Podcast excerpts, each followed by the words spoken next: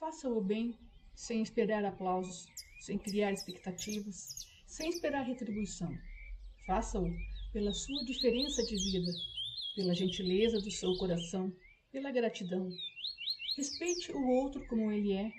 Não fale do que não viu, nem do que não sentiu, mas seja uma pessoa prudente, honesta consigo mesma e caminha pelos olhos da fé, pela direção de Deus e pelo que você realmente é, sem máscaras. Autor desconhecido.